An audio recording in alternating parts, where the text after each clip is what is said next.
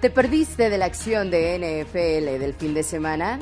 Aquí recapitulamos lo mejor para ti. La NFL en 10.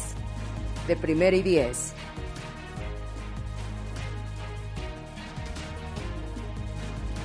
Los cuatro partidos de la ronda divisional de los playoffs fueron muy entretenidos. Grandes actuaciones defensivas, quarterbacks que se echaron a sus equipos al hombro y todos ellos además se decidieron en la última jugada. Tres equipos visitantes se impusieron, Bengals, 49ers y Rams, y solamente los Chiefs hicieron valer su condición de local. Además, su afición se hizo presente y fue un factor determinante. Ahora las finales de conferencia están listas para decidir a los ganadores de los trofeos Lamar Hunt y George Halas en la AFC y NFC respectivamente además de decidir quiénes disputarán el Super Bowl 56. Estos partidos además por primera vez en 12 años no van a tener en el campo ni a Tom Brady ni a Aaron Rodgers. El domingo 30 de enero tendremos a los Bengals enfrentando a los Chiefs en el Arrowhead Stadium y enseguida a los 49ers visitando a los Rams en el SoFi Stadium. Esto es la NFL en 10, un conteo en el que recapitulamos lo mejor del fin de semana en la liga. Yo soy Luis Obregón y les doy la bienvenida. Comenzamos.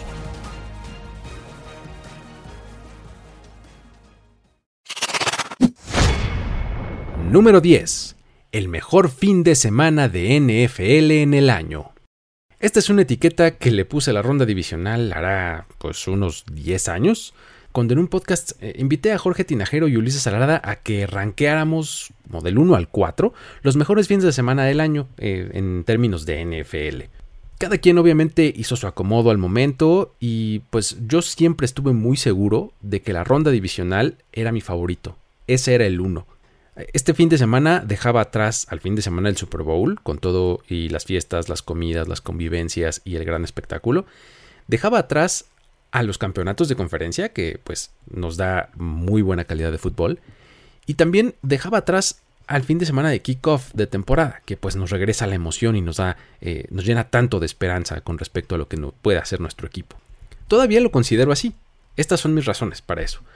Tienes a los ocho mejores equipos de la temporada, pues ya eliminaste a los colados una semana antes. Tienes cuatro partidos, además va uno a la vez y la acción se divide entre sábado y domingo, lo que prolonga el goce. Esto lo pone por encima de los que ya mencioné. Todos están concentrados en un fin de semana o tienes más partidos, pero pues están al mismo tiempo unos y otros. El Super Bowl solo es un juego. Eh, en fin, creo que la ronda divisional es el mejor fin de semana de NFL del año porque te da la justa medida de calidad y de cantidad a lo largo de dos días.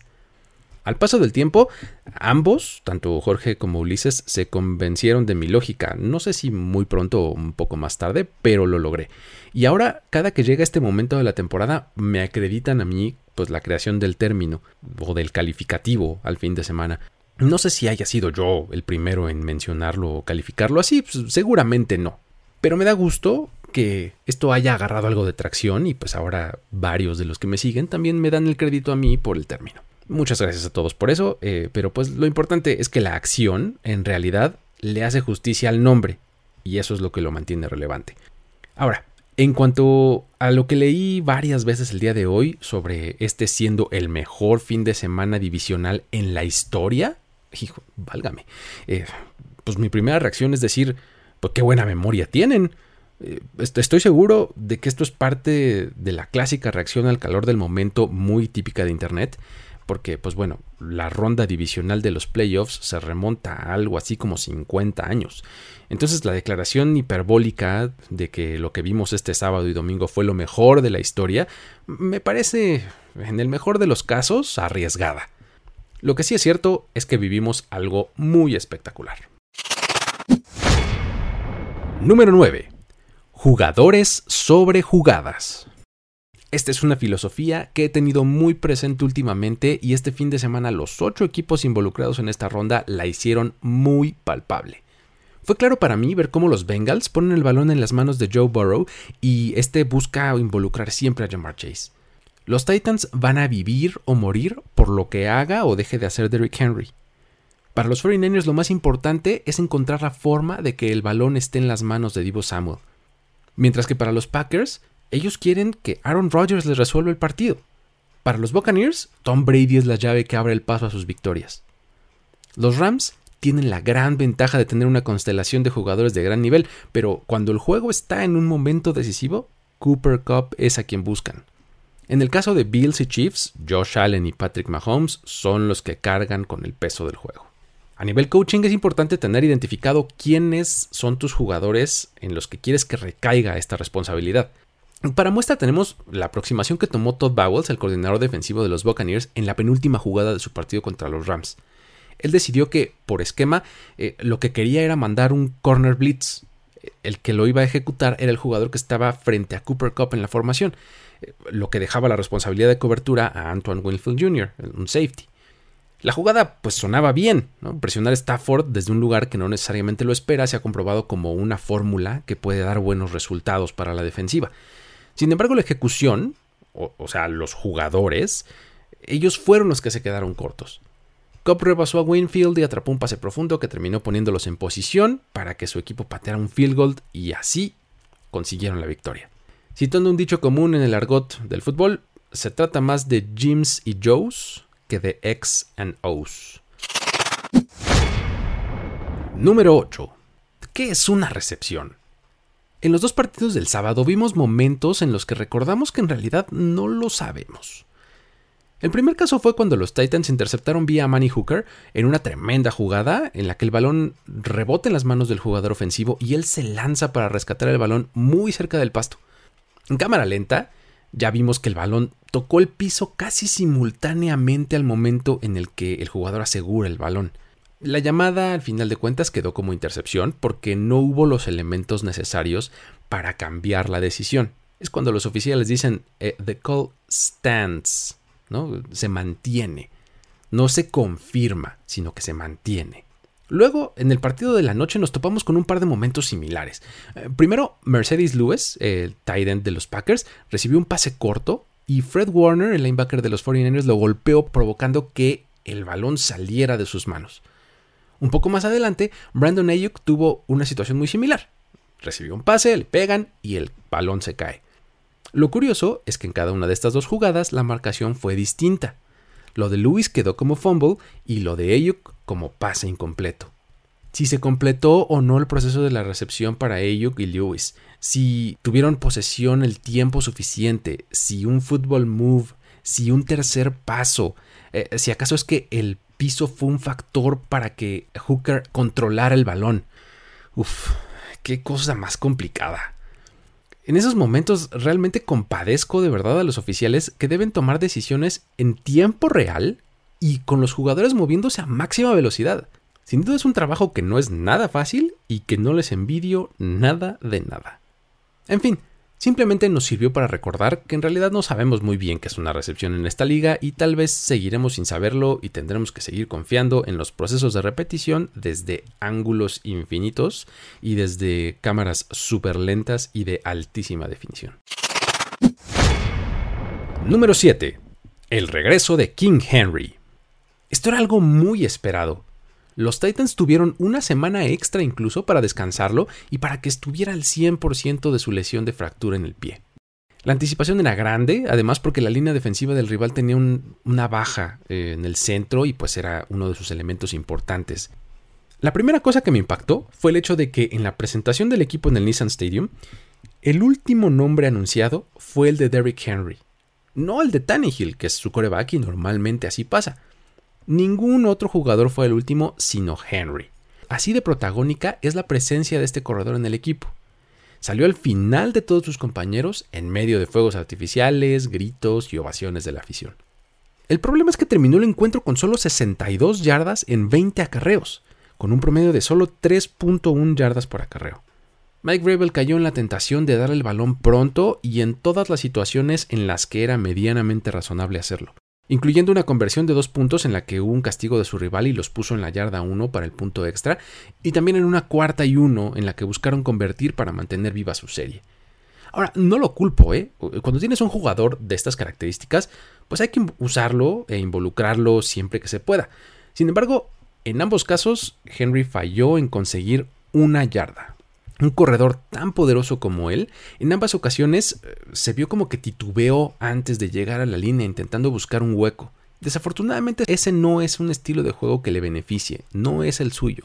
De haber corrido con mayor decisión, pues su físico, solamente su fuerza y pues el hecho de caer hacia adelante, es probable que hubiera conseguido la distancia que necesitaba. La ausencia que mencionaba en la defensiva de los Bengals es la de Larry Ogunjobi, su defensive tackle titular. Sin embargo, en esta ocasión fue DJ Reader quien tuvo un gran partido y estuvo conteniéndolo muy bien. Este regreso de Henry se quedó corto y pues la ofensiva de los Titans no produjo lo suficiente, quedándose solamente en 16 puntos. Número 6. Tom Brady y el intento de remontada. El partido para los Buccaneers se salió de control relativamente pronto, yéndose abajo en el marcador. De hecho, fue hasta el final del tercer cuarto, con 12 segundos en el reloj, que pudieron anotar su primer touchdown. Hasta antes de esto, solamente un field goal que habían anotado en la serie anterior tenía el marcador 27 a 3. Sí, e, extraña y peligrosamente parecido a aquel marcador de 28 a 3 que vimos en el Super Bowl contra los Falcons, en el que se gestó la voltereta más grande en la historia de ese partido cuando Tom Brady estaba con los Patriots. En ese momento, Brady encendió el switch y los Bucks anotaron 24 puntos sin respuesta, empatando el marcador a 27 con solamente 42 segundos por jugar. Realmente no se le podía pedir más hasta ese momento. Eh, él estaba listo para que su defensiva previniera cualquier sorpresa. Al fin de cuentas solamente eran 42 segundos y así se tratara de definir el encuentro ya en tiempo extra. En el partido él completó 55% de sus pases y pues todo el tiempo batalló con una presión muy dura por parte de la frontal de los Rams. Sin embargo, hizo los pases precisos a los que nos tiene acostumbrados. Mostró un temple que lo caracteriza y es fácil decir que de él no quedó que su equipo tuviera la posibilidad de completar la remontada. Esto es una prueba más de que el fútbol es un deporte de equipo y que el quarterback solo es una pieza una muy importante, sí es cierto, eh, pero pues él no puede ganar y perder los partidos solo. Tras la derrota, la narrativa se tornó inmediatamente a lo que viene la próxima temporada. ¿Volverá? ¿Se retirará? No quiso comprometerse y dijo que lo analizará eh, para tomar una decisión lo más pronto posible. Lo único cierto es que tiene un año más en su contrato y con el nivel de juego que ha mostrado parece difícil que quiera alejarse de los campos de juego. Número 5. Los históricamente malos equipos especiales de los Packers. Básicamente la actuación de esta fase del juego fue la causa de su derrota. En la transmisión original de Fox, Joe Buck, el narrador, eh, no pudo esperar ni una sola jugada para traerlos a cuenta. En el kickoff inicial, así tan pronto en la primera patada, eh, dijo algo así, palabras más, palabras menos, que esperaba que los equipos especiales no le costaran a los Packers. La historia se convirtió en tragedia para ellos, ya que en cuatro jugadas definieron el rumbo del partido. Primero, les bloquearon un intento de field goal al final de la primera mitad. Esto los habría puesto arriba en el marcador 10-0 en el medio tiempo. Con esta jugada se acabó el segundo cuarto. A la siguiente, o sea, en el kickoff de la segunda mitad, Divo Samuel tuvo un regreso de 45 yardas hasta medio campo, con lo que los 49ers tuvieron mucho más fácil el conseguir sus primeros tres puntos del partido. Estas dos jugadas ya implicaron un swing en su contra de 6 puntos en total, porque pues hay que tomar en cuenta los 3 que no consiguieron al final de la primera mitad, más los 3 que recibieron al principio de la segunda. Lo más grave vino en el último cuarto, cuando en su propia yarda 12 les bloquearon una patada de despeje que terminó en touchdown, con lo que el marcador se empató a 10. Y como cereza en el pastel, en la última jugada del partido, cuando los 49ers intentaron el gol de campo que al final terminó por darles la victoria, los Packers alinearon solo a 10 jugadores en el campo. Increíble. Los 13 puntos que recibieron en el partido, los Packers, vinieron por equipos especiales.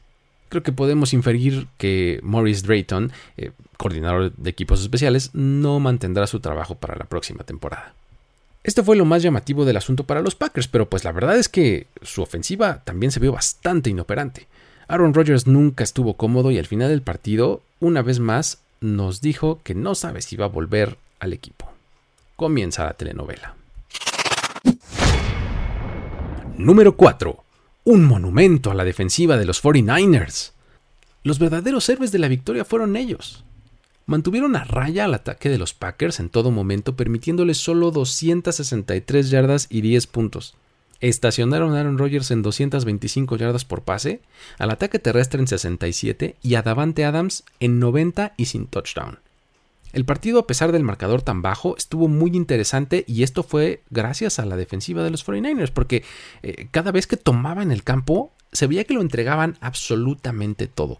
Jugaban con gran intensidad e hicieron lo necesario para poner a su equipo en posiciones de ganar una y otra vez. Desde la década de los 90, estos dos equipos han tenido buenos encuentros en playoffs. Desde 1995 a la fecha, de hecho, se han encontrado nueve veces. Desde 2005, cuando Aaron Rodgers y Alex Smith eran prospectos de draft y San Francisco tomó a Smith sobre Rodgers, se han enfrentado en cuatro ocasiones y en ninguna de ellas los Packers han salido victoriosos. Hay que recordar que Rodgers dijo que se iban a arrepentir por no haberlo tomado a él. Y pues aunque tal vez efectivamente envidian el no tener su talento entre sus filas, pues cuando lo han enfrentado en estas instancias lo han mantenido sin victoria. Número 3. Matthew Stafford cocinó con gas. La semana pasada apenas consiguió su primera victoria en playoffs en toda su carrera.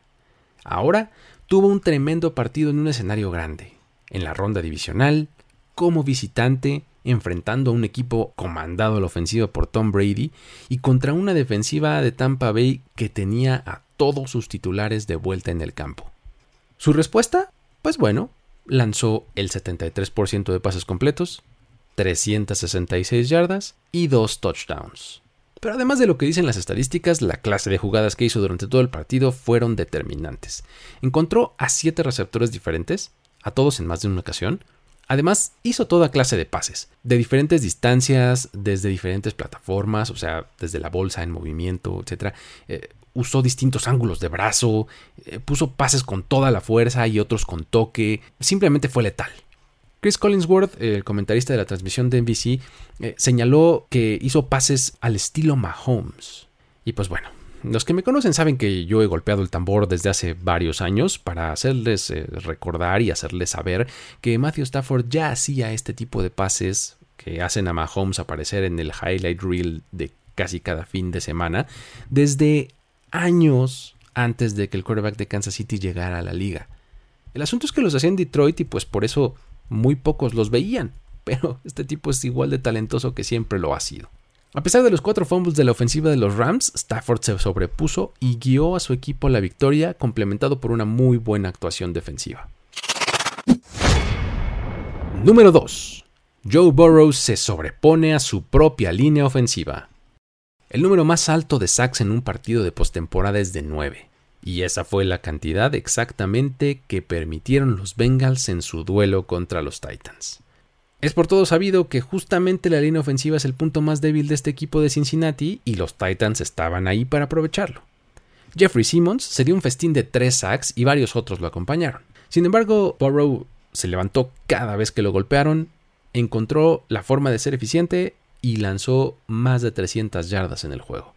Su precisión, su química con sus receptores, además de su capacidad para mantener la gracia bajo presión, hicieron que a pesar de la paliza que le dieron individualmente, su equipo saliera con el triunfo y ahora esté de regreso en la final de la AFC por primera vez desde la temporada 1988. Lo que este equipo podría hacer con una línea ofensiva sólida es simplemente impresionante. Claro, solo nos lo podemos imaginar porque pues a estas alturas no la tienen y pensar que no necesitan reforzarla después de toda la cantidad de evidencia que tienen, pues sería una negligencia total. Digo, ya este draft tomaron a Jamar Chase en la primera ronda y pues bueno, aunque tengo mis reservas con el enfoque, el resultado ha sido bastante bueno, no se les puede reprochar. Ahora, el equipo no puede dejar pasar más tiempo para ponerle solución al tema. En el inmediato plazo, me parece que son el equipo que tiene el factor motivación más alto de los cuatro que quedan en la contienda. Ellos están construyendo su propia historia y quieren dejar atrás la tradición perdedora de la franquicia. Y así convertirse en un equipo completamente nuevo que esté basado en jugadores jóvenes, muy explosivos y tremendamente exitosos. Número 1. Quarterbacks franquicia. El último partido de la ronda divisional del domingo por la noche nos entregó un partido verdaderamente increíble. uno en el que los equipos nos recordaron lo que es tener un quarterback franquicia. Primero dejemos claro y recordemos que yo soy uno de los firmes creyentes de que las victorias y las derrotas no son una estadística que debiera achacarse a los corebacks. Ellos lo juegan solos y demás cosas que he mencionado hasta el cansancio. En este caso, las defensivas de ambos equipos tuvieron momentos interesantes, los equipos especiales también lo hicieron bien, pero fueron sin duda los quarterbacks los que cargaron a estos equipos en este partido.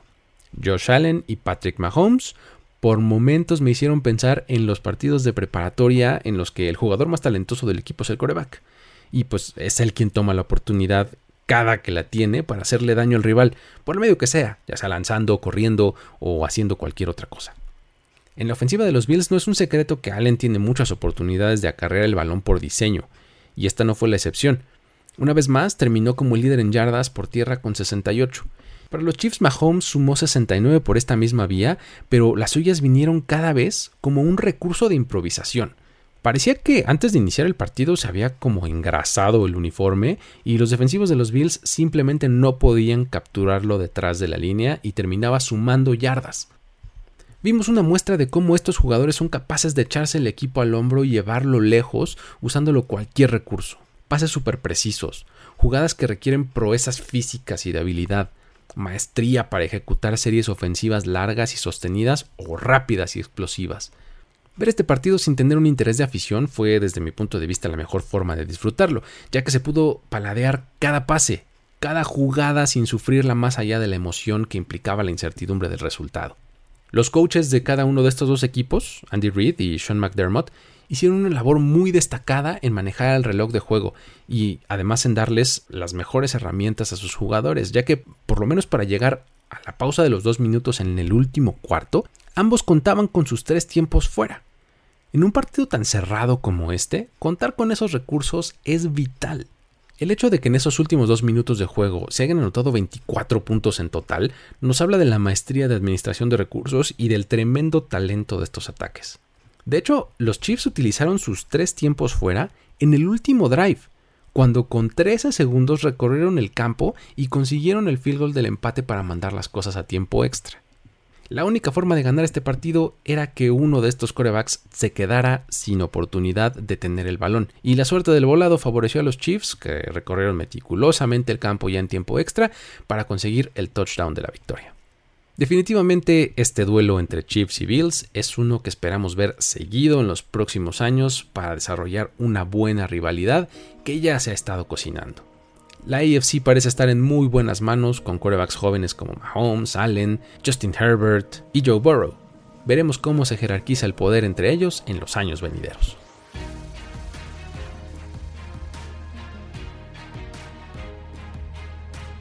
Así llegamos al final de este conteo. Para mayor cobertura, otros ángulos y conversaciones, recomiendo seguirnos en redes sociales en arroba primero y diez. Visitar nuestro sitio web en primeroidies.com, donde encontrarán piezas escritas interesantes, y pues visitar nuestros canales en video en YouTube y Twitch, además de suscribirse por supuesto al feed de este podcast en la plataforma de su preferencia. Mi nombre es Luis Obregón. Pueden seguirme en Twitter como arroba el buen Luigi para seguir la conversación. Esto fue la NFL en 10. Hasta la próxima.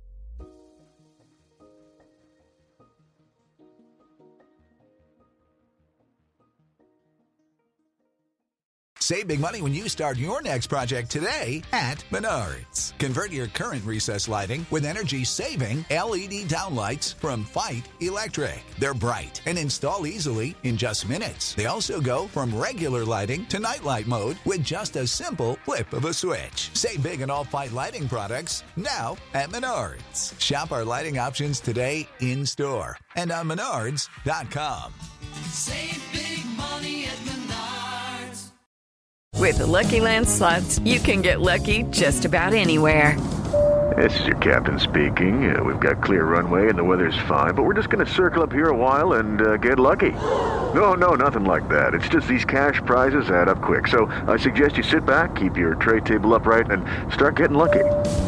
Play for free at LuckyLandSlots.com. Are you feeling lucky? No purchase necessary. Void where prohibited by law. 18 plus terms and conditions apply. See website for details.